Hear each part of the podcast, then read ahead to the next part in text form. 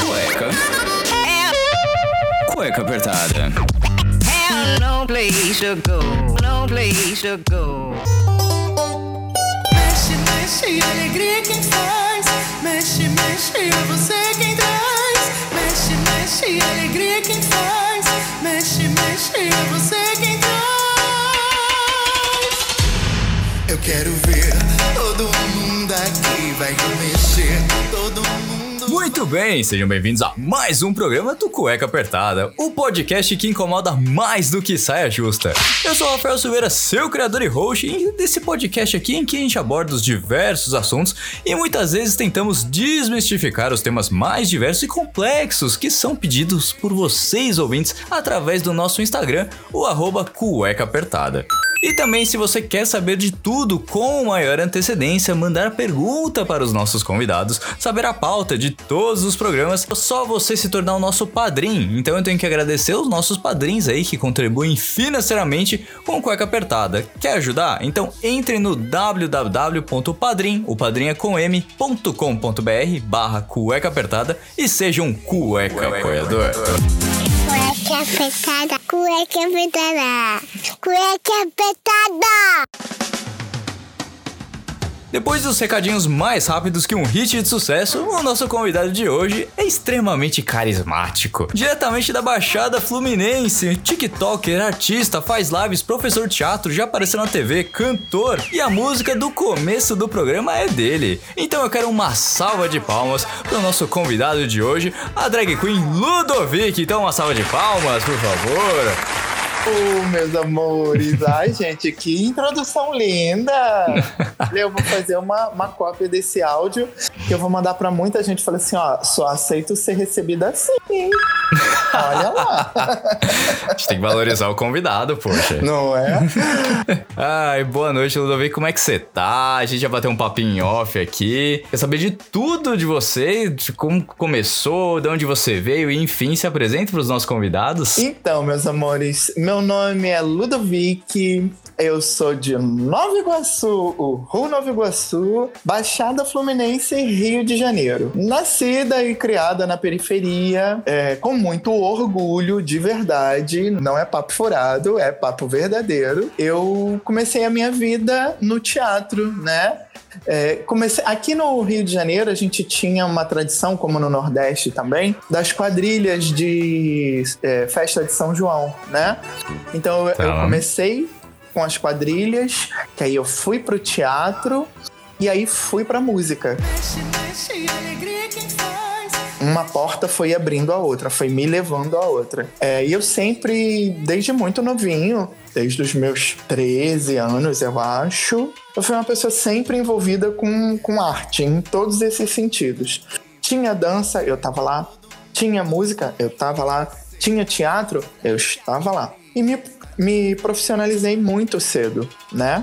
Como ator. E aí, logo em seguida, depois que eu me sindicalizei, eu comecei a dar aula. Participei de muitos musicais, porque eu, eu, é, era um ator que cantava, né? E aí eu, eu sempre tive um timbre bem diferenciado Sim. fazia uns agudos bem, bem forte. E aí as pessoas começaram a me chamar pra fazer papéis femininos. E aí foi quando a drag começou a nascer, mas tudo muito tímido. Aí eu comecei a namorar. Eu até falei disso hoje com uma amiga minha. É, ele ficava meio cabreiro assim, já pensou se eu faço sucesso como drag? Aí todo mundo assim, nossa, você tá namorando, né? Essa bichinha. Nossa, que absurdo. E aí é, eu fui me retendo, fui me contendo em prol das outras pessoas. Mas aí um dia a gente se liberta, né? Sim. E aí a gente passa a viver os próprios sonhos, passa a ter as rédeas da própria vida. Uau. E aí foi isso, essa é a minha história emocionante. É emocionante, sim. Tá sendo muito modesto, viu? A gente sabe aqui que fez muita coisa. A gente vai querer saber mais certinho ali como começou esse processo de querer interpretar uma drag queen, depois levar isso Aham. também como um trabalho. Mas assim, você falou que você começou ali no Rio de Janeiro. Aham. O, o teatro, ele apareceu como? Além nas quadrilhas, de festa Uhum. junina. Um dia você passou na frente de um teatro e falou, quero entrar, quero começar? Teve uma audição na escola que eu estudava Uhum. para um espetáculo, mas também tinham atores profissionais no espetáculo. E quem ia dirigir o espetáculo também era uma atriz um, é, profissional, uma diretora. E ela ia fazer um, um mix, né? Desses atores profissionais com algumas pessoas da escola. E era um espetáculo é, bacana, um musical, pra, em homenagem ao Dia dos Professores. E agora, no, em novembro agora desse ano de 2021, fazem 30 anos que eu fiz esse espetáculo. Uau! E aí eu fiz o teste e out- várias outras pessoas da escola também. E aí eu passei. E foi muito legal, assim, porque foi revelador, sabe? Foi é, é um o primeiro grande divisor de águas na questão artística. Uhum. Primeiro não. O primeiro mesmo foi quando a gente, como você falou, né? Da questão da quadrilha. Que quando eu me vi assim, eu tava dançando, dançava na escola e tal, era, sempre era muito legal. Eu gostava de, de mostrar para as pessoas aquilo que eu sabia fazer, porque era onde eu me sentia amado. Eu nunca me preocupei em ficar rico ou famoso. Essa preocupação só veio depois, quando os boletos começam a cair no nosso colo, né? Mas antes, de, antes de- dos famosos boletos aparecerem na minha vida, a minha preocupação era ser amado. Olha. Eu queria que as pessoas gostassem de mim. Talvez por algum tipo de complexo de rejeição, por eu estar me encontrando dentro da minha sexualidade.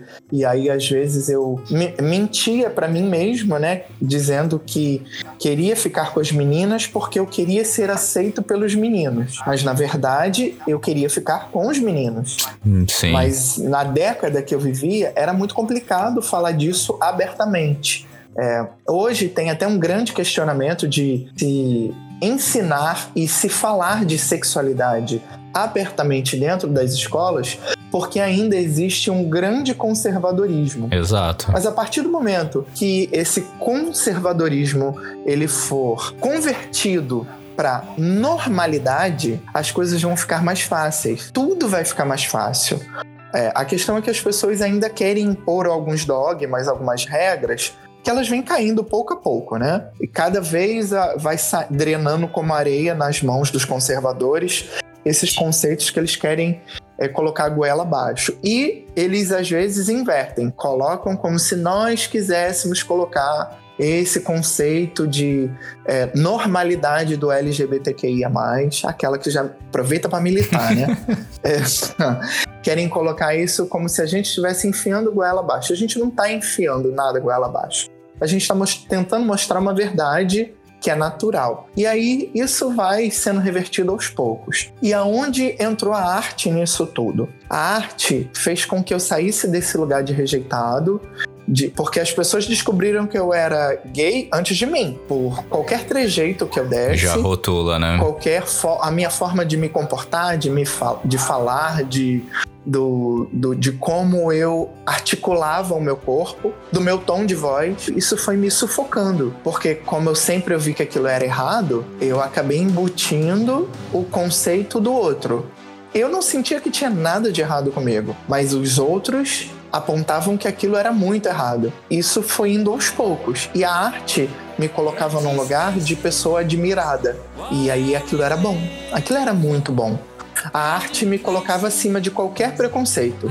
Eu podia, eu podia dançar, eu podia brincar, eu podia interpretar e eu ali eu era aplaudido. Então, isso foi muito bom. Então, a quadrilha fez eu experimentar isso. Aí teve um dia que o, o, o, na- o apresentador da festa faltou e eu era um pouco mais cara de pau. eu apresentei o evento, foi muito bom, muito bom.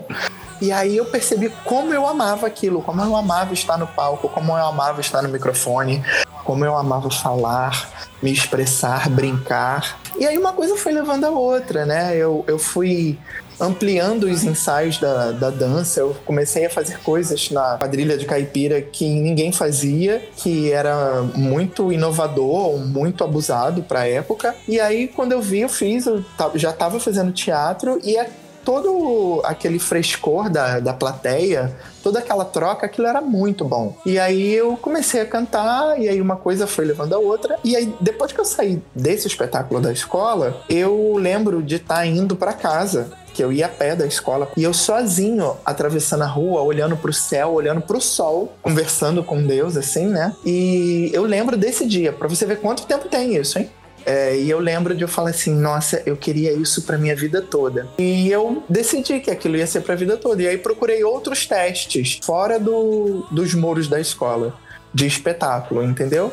Para que eu pudesse me inserir grupos de teatro, cursos, tudo relacionado à, à dança, à música, eu sempre fui buscar até que eu consegui me sindicalizar. Eu me sindicalizei em 96, eu acho. E aí, depois eu descobri o tablado aqui no Rio, que é no Jardim Botânico. É um curso de teatro muito conhecido. Foi criado e comandado durante muito tempo pela Maria Clara Machado. Uau! E foi muito bom. Eu fui dando grandes saltos, sabe? Sim. Para um menino pobre de periferia, né? Eu lembro que pra.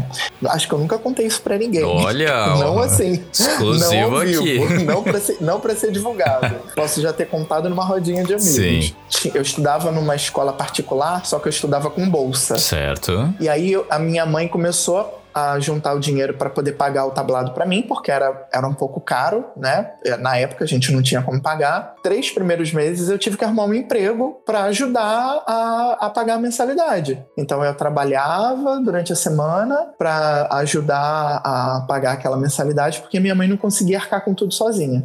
E mesmo assim ficava puxado, porque de Nova Iguaçu para o Jardim Botânico é chão, viu? Sim, é, é, é bastante. É, é uma distância considerável. E muitas vezes eu ficava sem almoçar, sem lanchar, porque é, eu tinha, é, eu tinha uma, uma meta, um foco, que era o curso. Sim.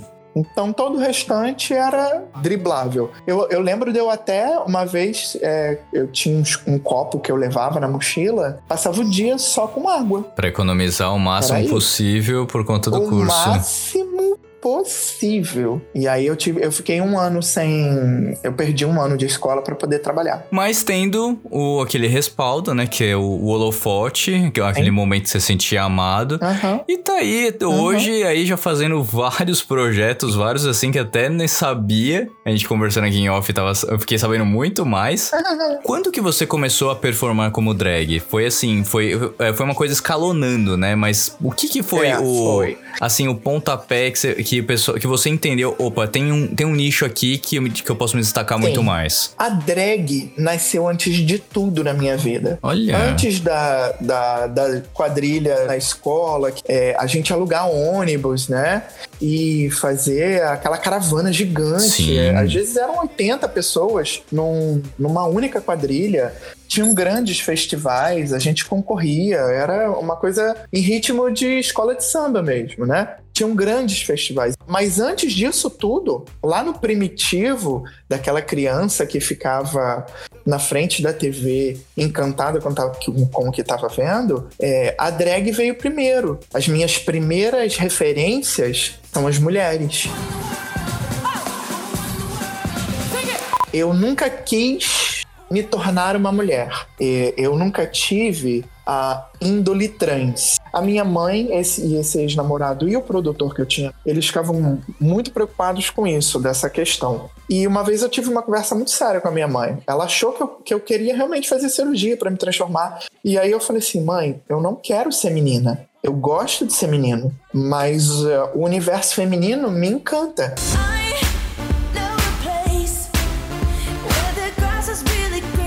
gosto do, do cabelo grande, eu gosto da maquiagem, eu gosto de cantar, eu gosto de dançar. Tanto que acho que Deus acabou, ele entendeu a minha natureza e ele me presenteou com essa voz, com esses falsetes que eu consigo atingir. Isso acabou adormecendo por tanto, apontado tantas vezes. Isso foi muito forte. Tem uma hora que você cansa de tanto combater o preconceito, porque não é uma coisa pontual, não é uma coisa que acontece de vez em quando.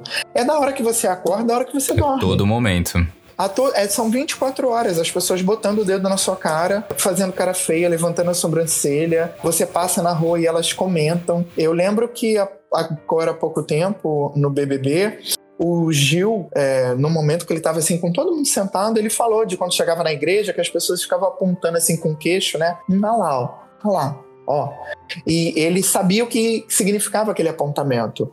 E eu vivi esse apontamento uma vida inteira. Nossa. No prédio onde eu morava lá com a minha mãe, que eu nasci nesses conjuntos habitacionais, né? Sim. O bisavô do Minha Casa Minha Vida. Da, no, no- na rua, eh, na padaria, na escola. Quando entrava na sala de aula, então, eh, teve um período que eu não queria mais ir para a escola porque eu não queria entrar na sala de aula. Principalmente se tivesse um professor que não reagisse, que, que não controlasse a turma, ou se tivesse ausência do professor na sala de aula, eh, era, era insuportável a chacota, o bullying, né? Era insuportável. Era, era é, uma coisa assim, aterrorizante. Então eu comecei a tomar pavor da escola. Da hora do recreio, eu ficava, te- teve um período que eu passei a ficar sozinho. Por isso que quando eu descobri o poder da arte, de me sentir amado, ali a chacota não me atingia. Porque ali eu tava dançando, ali eu era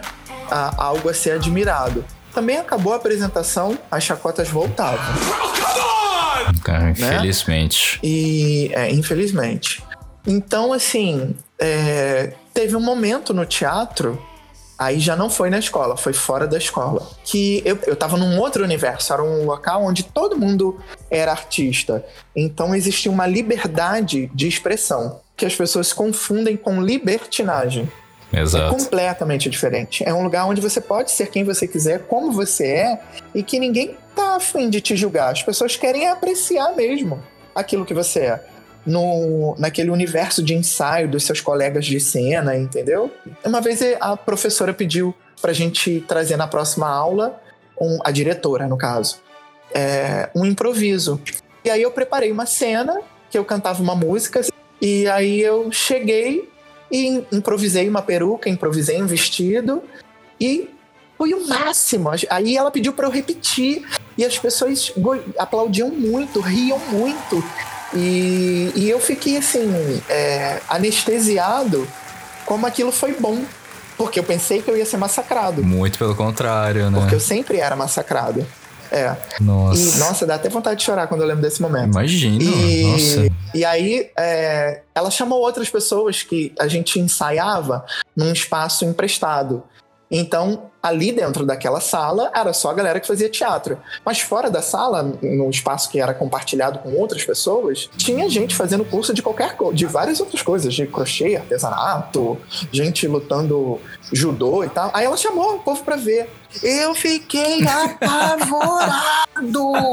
Eu falei, pronto, o professor de karatê vai me dar um golpe e eu vou morrer aqui.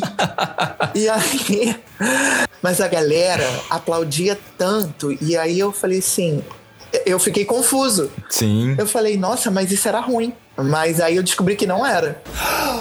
E até eu digerir que não era ruim, foi levando tempo. E aí, assim, um espetáculo vai te chamando pro outro, né? Ainda mais numa cidade como Nova Iguaçu, ela é grande por um lado, mas é pequena por outro. Os grupos de teatro se conheciam, então um ia chamando o outro para participar de um teste, um espetáculo, não sei o quê. E como eu tenho um nome muito peculiar, né? Então é, o meu nome acabou, como dizia minha mãe, meu nome caiu em boca de Matilde.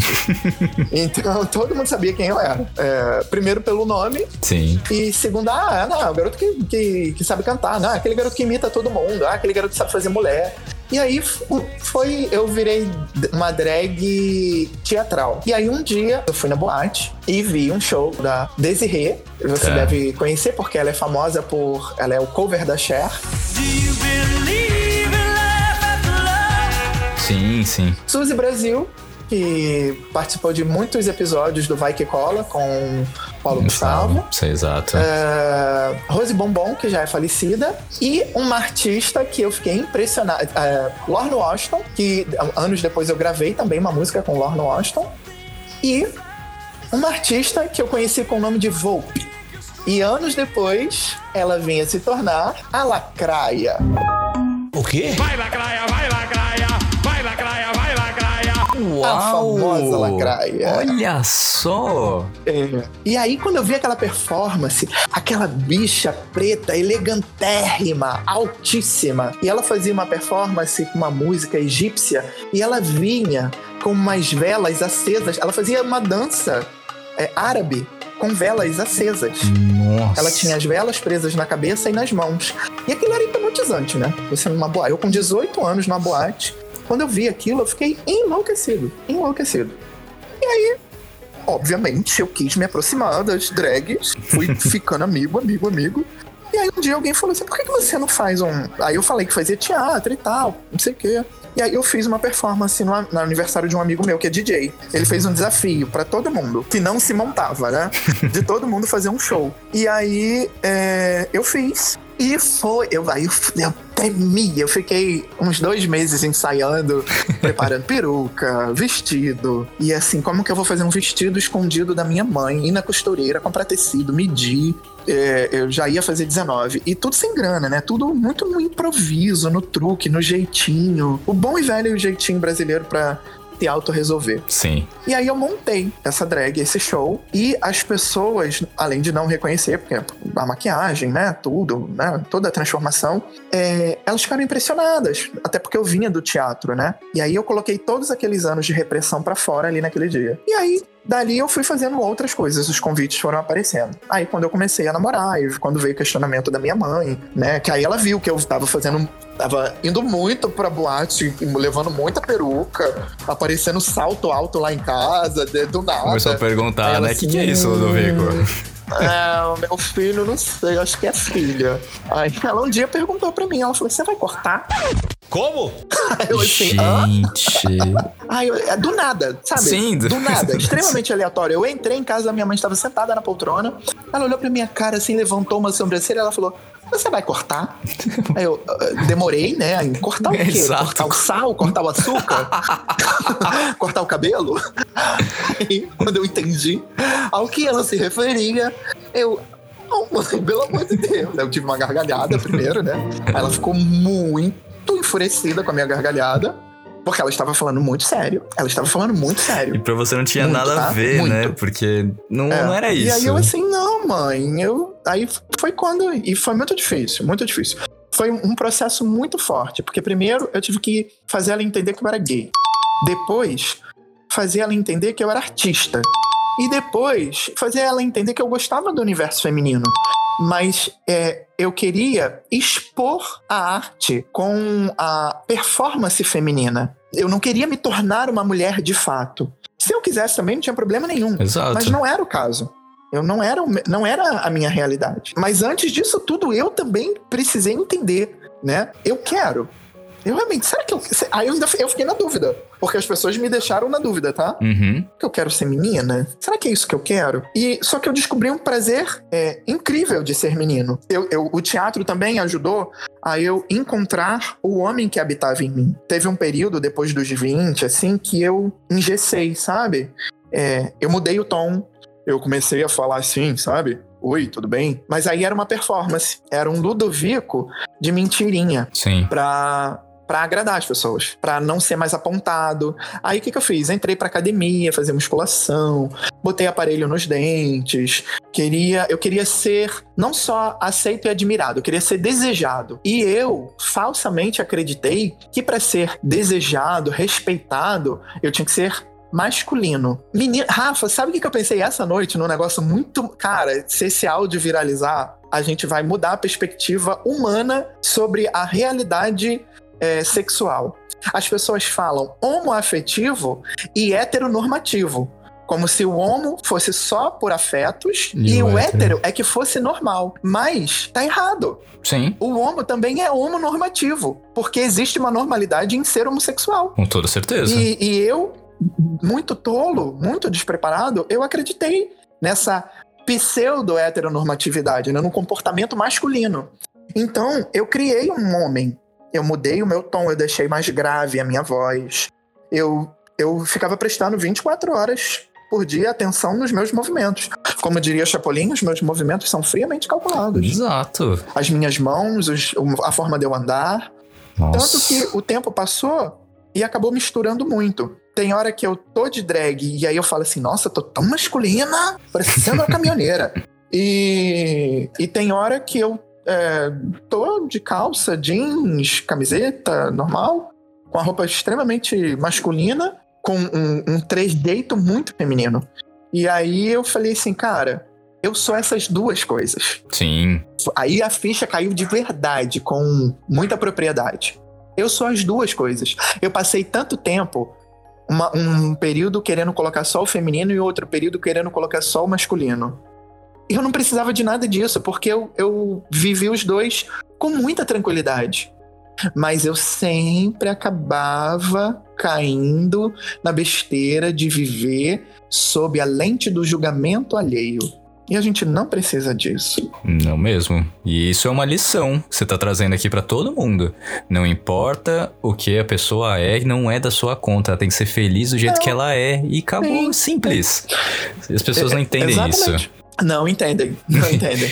Esses fantasmas me, andaram me perseguindo durante muito tempo. Eu tô casado, fez quatro anos, tem duas semanas Uau. que a gente fez quatro anos juntos.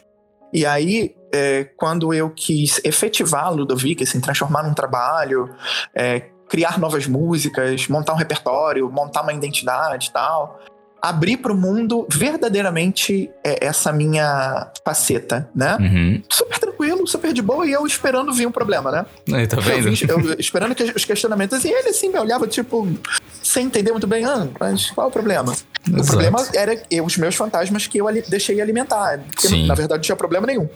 E aí um dia eu falei assim, ó, eu vou ter que depilar a perna, depilar o braço, tá? Fazer a sobrancelha. Aí, novamente, né, ele fez aquela cara assim, de paisagem, e ele. Ah, e. Aí eu falei, não, mas é que. Sei lá, ele. Ah, e eu, eu queria que ele questionasse, porque eu achava que tinha um questionamento, e não tinha questionamento nenhum. Sim. E aí ele, mas não tem problema nenhum, é, não, não é o que você escolheu, você não quer fazer? Eu falei, quero. Ele, "Ué, então. Quando eu vi, tava ele me ajudando a depilar a perna. Aí, te apoiando no que você quer fazer. Sim, imagina, ajudou a costurar roupa. Aí, onde é que maravilha. É, ele penteia minhas perucas, eu boto a peruca e ele penteia pra mim, sabe? É, é isso, é sobre isso, entende? Sim. Porque quando eu não tô de Ludovic, é o Ludovico que tá ali. No dia a dia, é, cuidando dos cachorros, fazendo janta, esperando ele chegar do trabalho, é, tudo, sabe? Juntando dinheiro pra gente pagar os famosos boletos que nunca mais acabaram, desde que começaram. aí, Esses não acabam, em não. 90, alguma coisa, em 94, por aí. Engraçado, nunca mais acabou, gente. Nunca vai. sabe? Isso daí não acaba, não. Vaso ruim não quebra.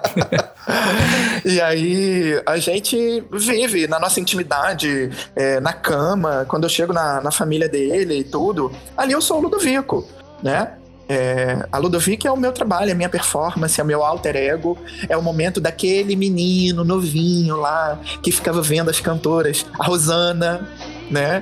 Como eu dublei como uma deusa escondido no quarto, meu Deus, com a toalha na cabeça, Jesus.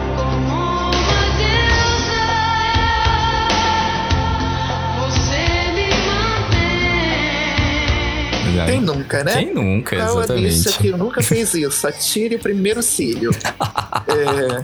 é, Mas, é, eu, E- eu, te interrompendo um pouquinho, você falou aí de, de te ajudar na peruca, a, a Aham. raspar a perna e tal. Como que é a, a rotina, assim? Quando, que, é, quando você vai pra fazer algum show, quando você Uhum. é chamado pra ser mestre de cerimônia de algum evento, como, como é que é? Uhum. Por, por onde você começa a, a me montar? a montar? tá? Exatamente. Dependendo do figurino, assim, ah, hoje eu não vou precisar depilar a perna. Glória a Deus.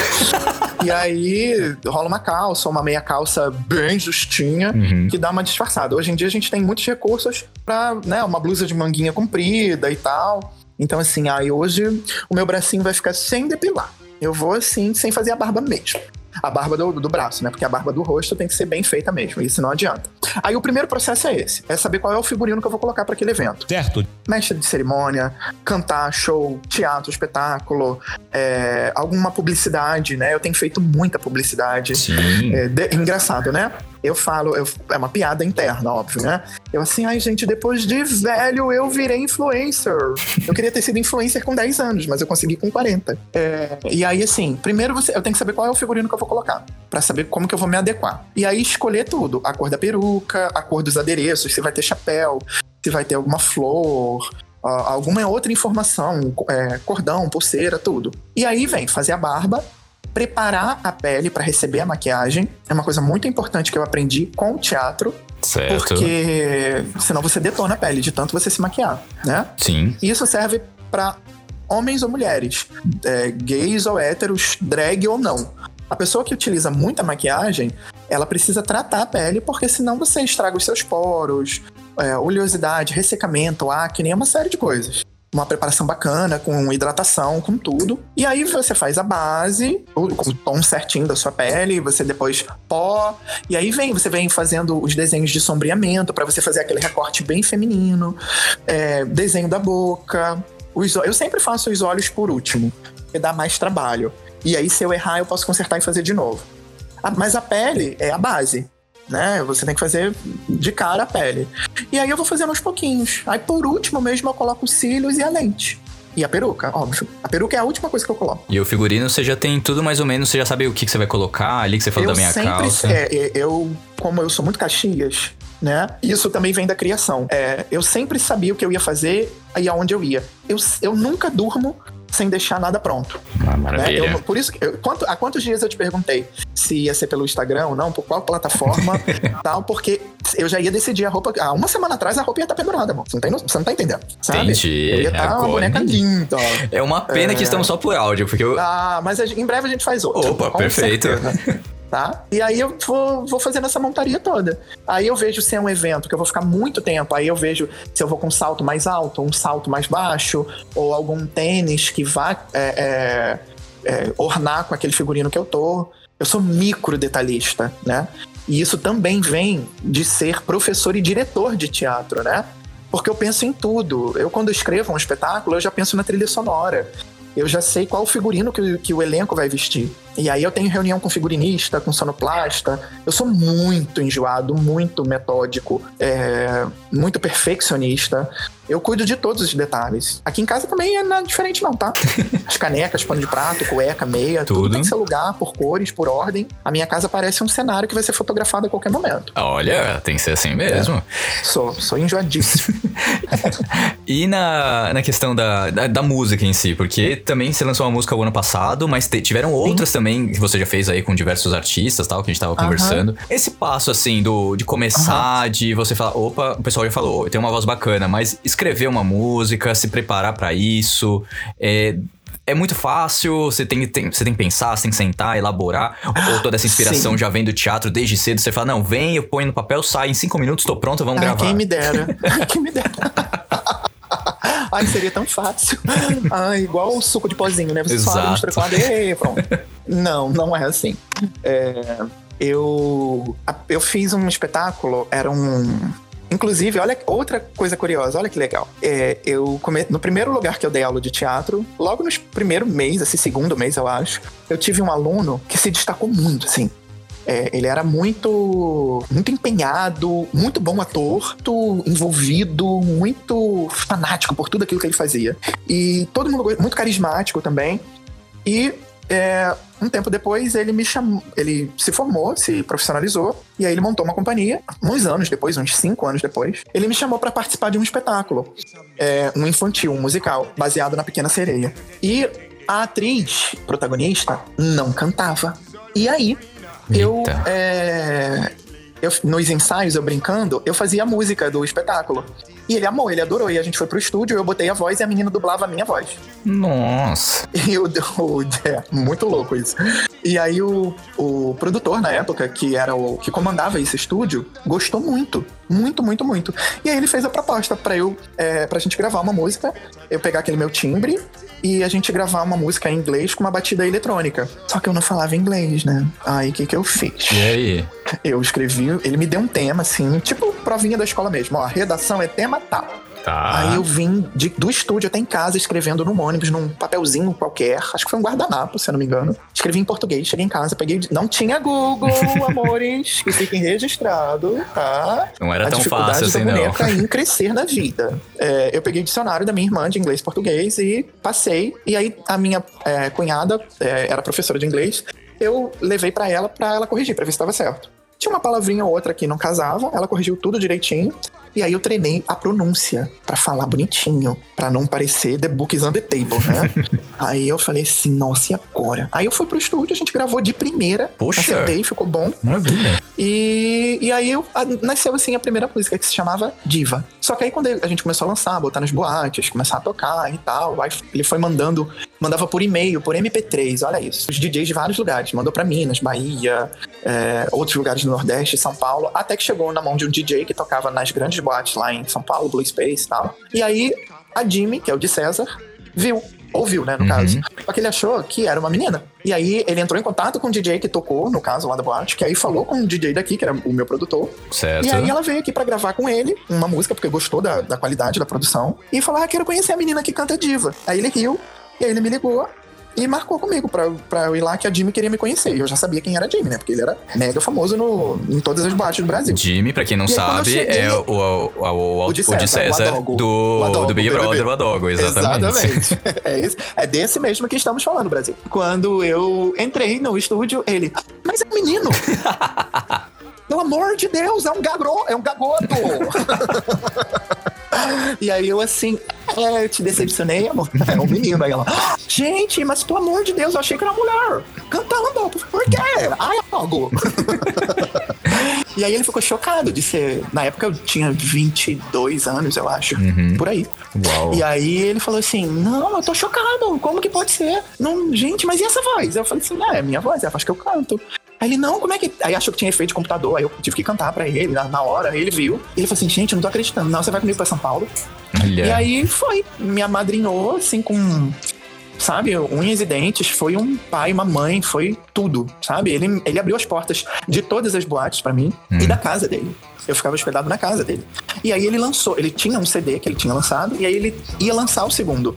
E aí eu cantei três músicas com ele no, no CD na época.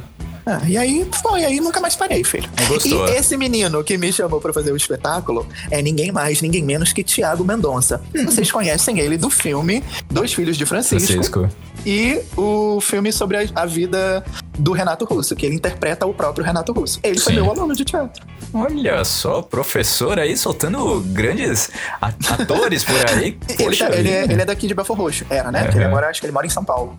E, e assim, como o mundo era pequeno, né? Como que a gente. Como que o mundo gira, né? Como que as Exato. coisas vão se entrelaçando, cara.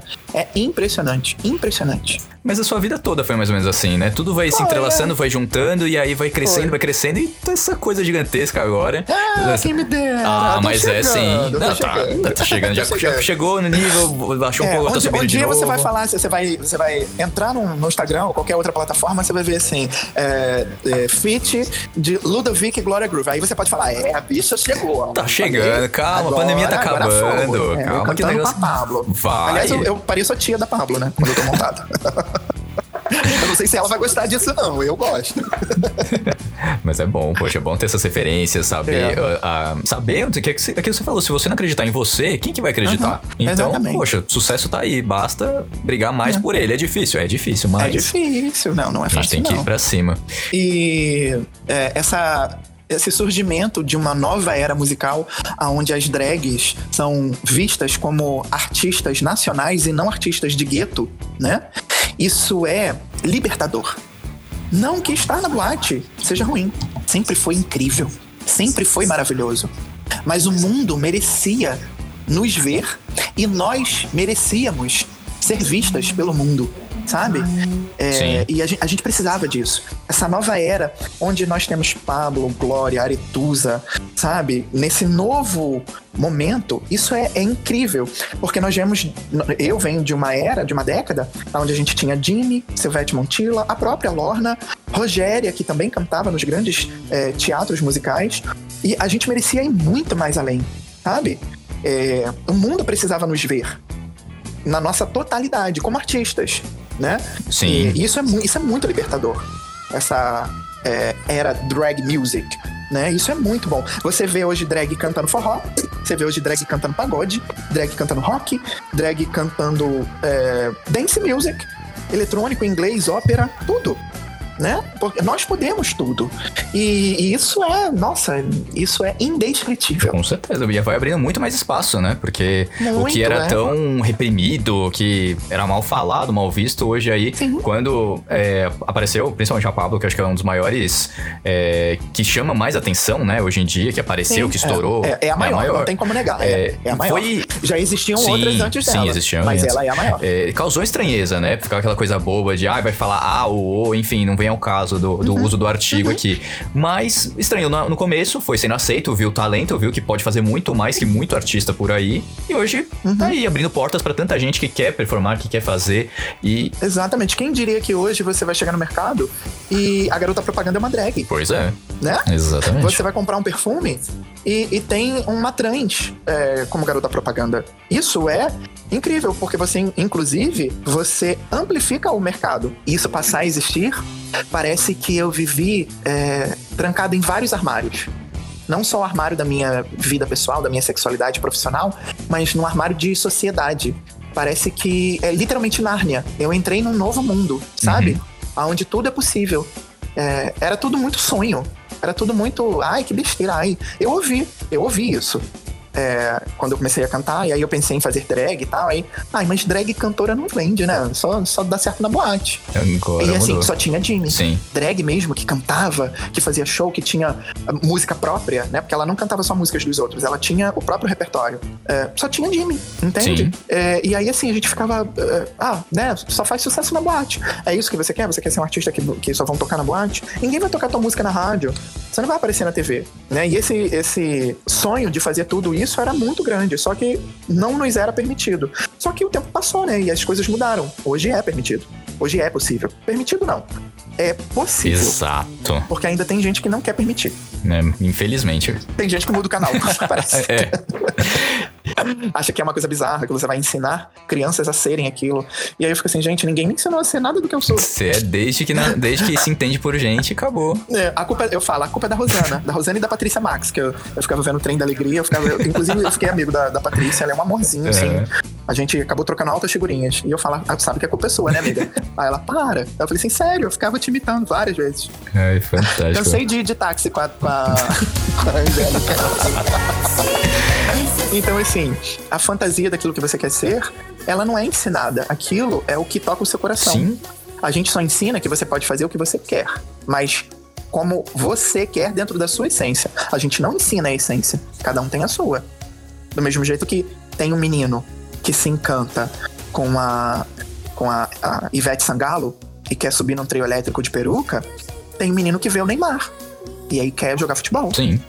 Como tem um menino que é, via o Ayrton Senna e queria ser é, piloto de Fórmula 1. Como tem um menino que vê o astronauta e quer ir pra Lua. Como tem a menina que vê as pessoas na plataforma de petróleo e quer fazer engenharia. Como também tem a menina que vê a maquiadora e quer maquiar. Como tem a menina que vê a, a mulher que costura e quer costurar. Como vê a menina que. Tem a menina que vê o pai dirigindo caminhão e ela quer dirigir caminhão. E tá tudo bem. E tá tudo bem. Exato. Mas é essa São as coisas que agradam o nosso coração de acordo com a nossa é, natureza. Sim.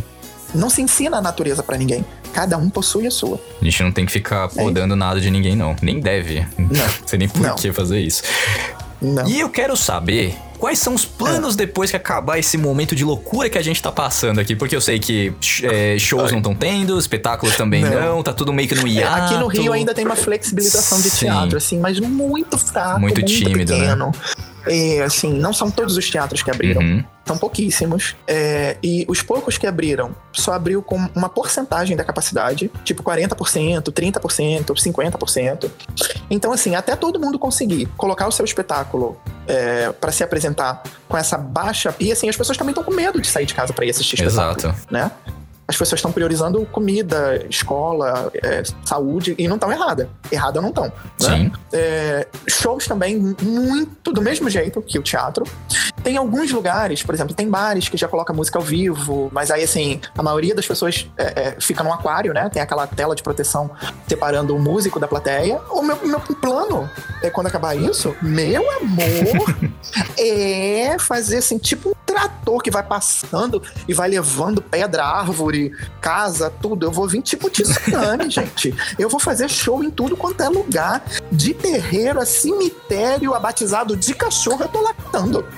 Eu, aonde fala assim, olha, a pessoa não vai nem terminar. Eu tenho um negócio aqui, eu queria que. Vou, vou sim. O que, que você quer que eu cante? É só você pedir. Nossa, eu, eu, eu, eu já tenho três músicas novas gravadas, né? Olha. Mexe, mexe, a sensualiza, fogo no cabaré. que é bem maravilhosa. E aí, é, eu tô preparando mais e assim, a gente vai começar a gravar o clipe agora da primeira música, que infelizmente tudo é, se desorganizou, não só financeiramente, como produções se. é, quem não tinha uma alta produção, alto investimento, patrocínios, não conseguiu concluir seus trabalhos, teve que segurar a onda. E aí, assim, foi o meu caso, né? É, eu e de muitos outros. E a gente vai concluir o clipe pra gente. Como se estivesse começando agora. As pessoas já conheceram um pouco meu nome, viram um pouco do meu trabalho. Alguns já ouviram minhas músicas nas plataformas, só de áudio. Só que aí agora a gente vai fazer o clipe da primeira música e vou seguindo passo a passo. Até porque, assim, é, eu já tô vacinada, graças a Ainda Deus. bem. E, assim, tô esperando essa corrente da vacina também seguir para que a gente possa voltar a viver tudo isso, né? Sim. Porque o artista foi o primeiro que parou. Essa frase virou até lugar comum, né? Foi o primeiro que parou e vai ser o último que vai voltar. Infelizmente. Assim, a minha questão é expectativa, mil por cento, pra fazer as coisas acontecerem. Ah, mas vai dar certo, com certeza. Não, não tenha Aham. dúvidas, né? Mas tá com E essa se, vontade. Se você falar assim, ó, conheço uma boate aqui que eles vão gostar de você, me chama. Olha, tem um baile funk aqui, me chama. Olha. Tem um batidão, me chama. Me chama, me passa pros seus, passa os contatinhos dos amigos, dos DJs. Pode deixar. Eu quero cantar tudo, eu quero cantar em cada canto desse país. Olha, a gente brincou aqui, no- os meninos que gravavam comigo, o, o ano passado eu fiz 30 anos, né? Eu falou, pô, vamos Uhum. fazer um festão, não sei o quê. Achou que ia acabar em um ano. Talvez só faça a festa de 32, aí, ó. A gente foi bem bolado aí. Não é? Já vou pra Sampa. Opa, A gente já faz uma turnê. mais que convidado, Paulo poxa, nossa. Não é? Ai, gente, eu vou cantar no seu aniversário. Eu vou vir do bolo. Muito bom. Ah, fantástico. Adorei. Hoje é um dia especial, te dou um presente, você não viu nada igual. Olha que menino, quantos anos você tem? Sei que você tá lindo e merece o parabéns. Uau! Ai, já vem ao vivo, hein? Ao vivo. Não foi nada combinado. Isso aqui mandou. Não. Nossa, olha. Parabéns, Lubi. Cara, o programa fantástico. Adorei. A gente vai ter que marcar um segundo papo. Quero vou Ah, querer saber muito chama que mais. Gente, que Aham. demais saber da sua história de vida, o que você pensa. A gente trazer, assim. Esse, a ideia do programa é essa, sabe? Desmistificar isso daí. Ah, mas porque é diferente, não quero saber. Vai saber sim. Aqui no Cueca Apertada vai saber sim. E agradecer. Sim, lógico. Poxa, eu te agradecer muito. O mundo é feito de diferenças. Exato. Não existe nada igual. Nem aonde tudo parece igual, é igual. E aí? É, no mundo, eu fiz biologia, Uhum. né? Então eu posso falar com propriedade. no mundo dos anfíbios, você olha um sapo.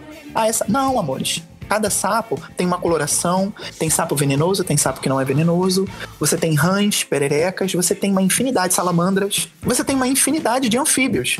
Nada é igual. No Japão, ah, o japonês tem tudo a cara igual. Mentira!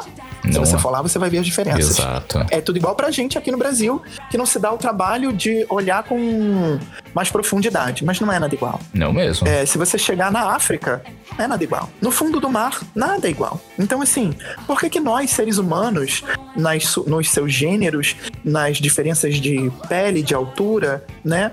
Você tem gêmeos que você fala são gêmeos idênticos. E se você conviver com eles, você vê que tem diferença. Muitas No gritantes. dente, no, na sobrancelha, no formato do dedo, no gosto. Tem um que gosta de azul, um gosta de verde, né?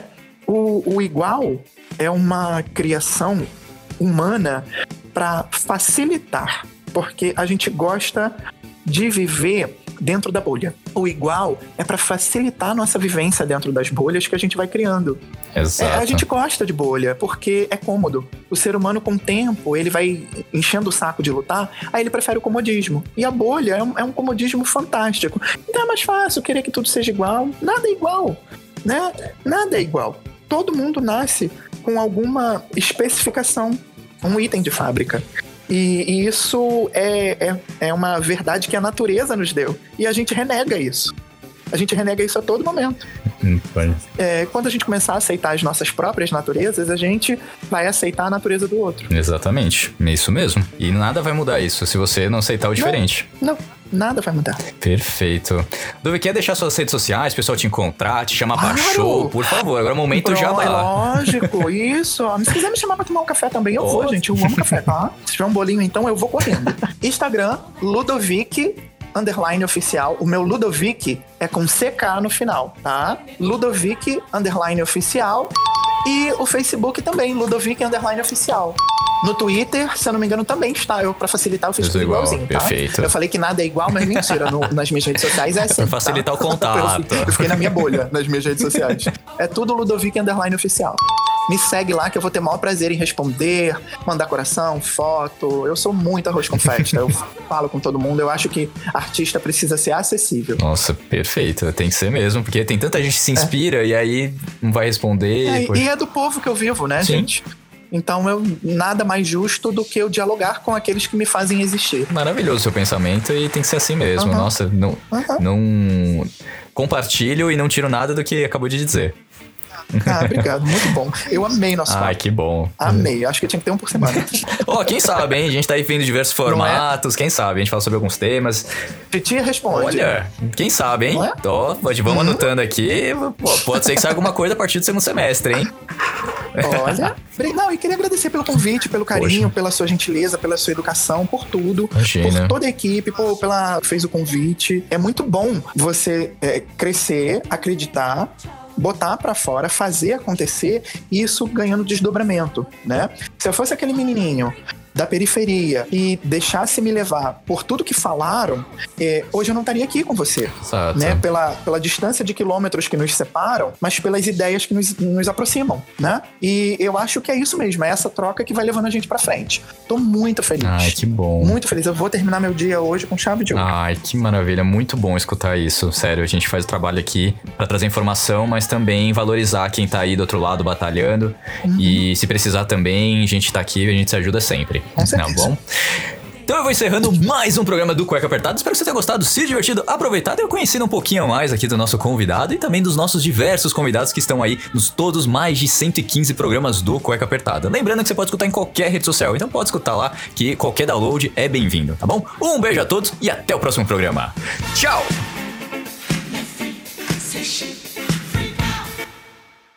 Ficou incrível o programa. Nossa, maravilhoso, Ai, gente, maravilhoso. Muito bom! Nossa senhora, tô muito feliz. Ai, que muito bom, feliz. que bom. É, essa sensação. Falar de coisas que eu nunca falei pra ninguém, nossa, é quase um, um ensaio é, de portas abertas, assim, sabe?